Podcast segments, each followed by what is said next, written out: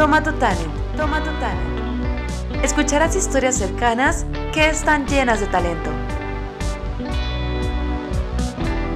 Hola, ¿qué tal? Yo soy Diana Tamayo y aquí estamos el día de hoy con otra entrevista para Toma tu Talent.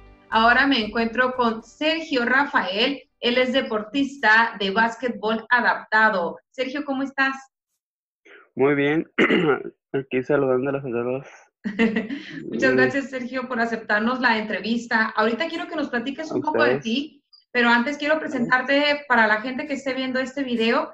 Pues Sergio eh, tiene alrededor de unos ocho años que practica este deporte de básquetbol adaptado.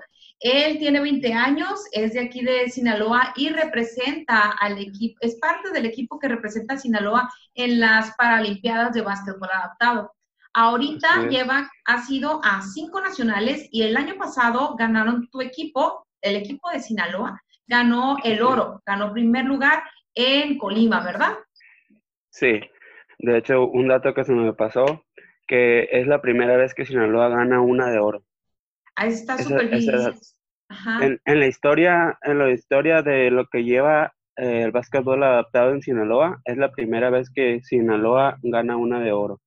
Muchísimas felicidades, Sergio. Oye, tú estudias en la, licenciatura en Administración de Empresas en la Facultad de Contaduría y Administración. El año pasado se te dio también un reconocimiento por el CONLA, eh, por el mérito deportivo precisamente dentro de esta licenciatura.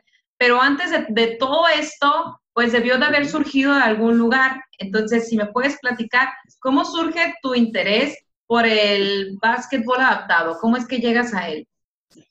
Ah, ok. Bueno, esto, mi interés por esto surgió cuando yo estaba en la escuela secundaria.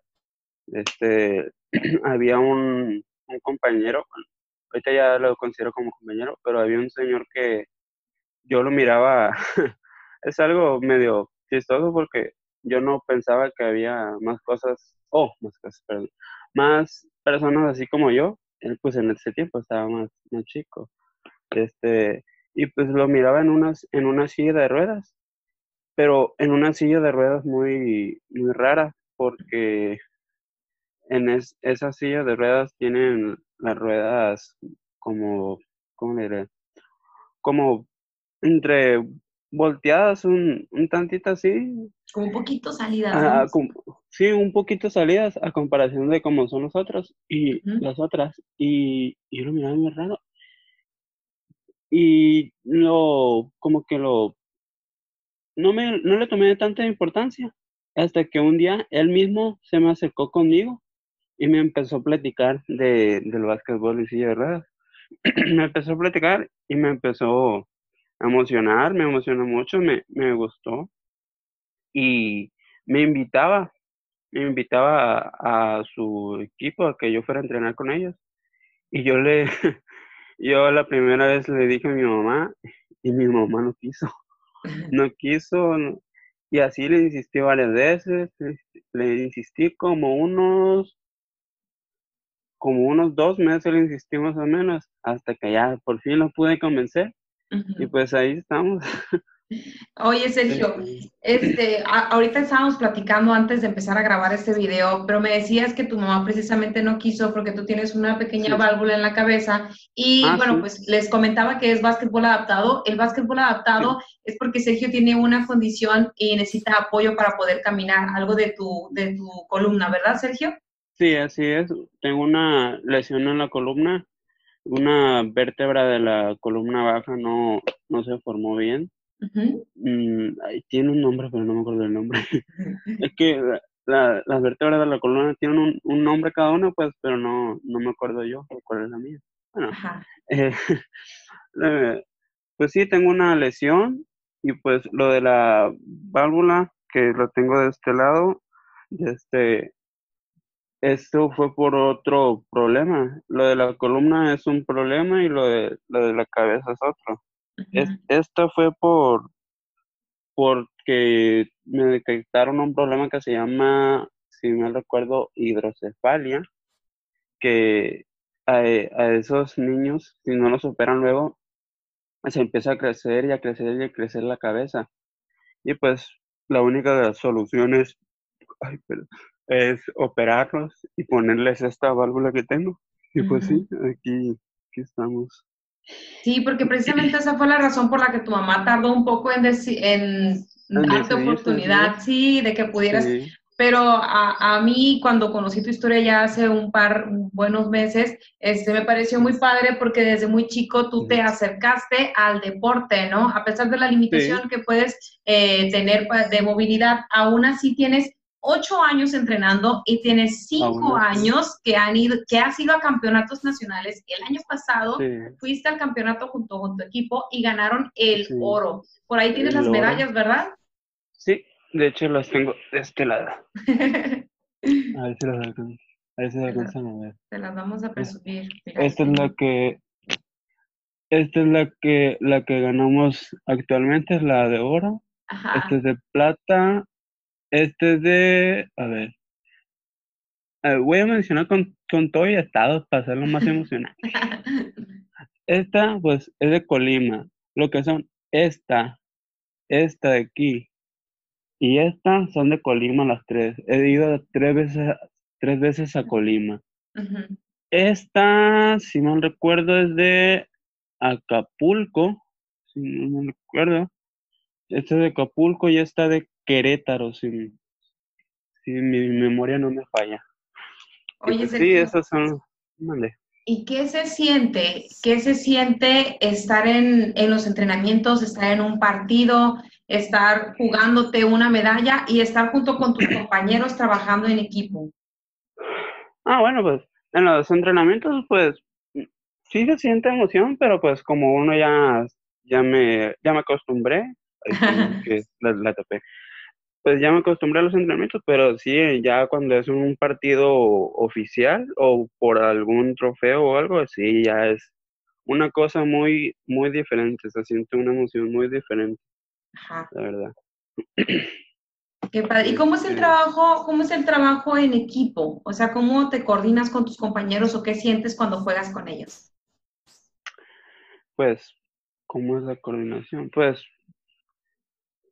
eh, eh, pues esa coordinación obviamente pues se tiene que trabajar diario y pues lo, lo, difícil con respecto a, a esto, no, no, lo mencioné ahorita, pero cuando vamos a las Olimpiadas estas, este, vamos de diferentes estados en conjunto. Vamos que de Culiacán, de Mochis, de Navolato, de Guasave y así, de, de Escuinapa.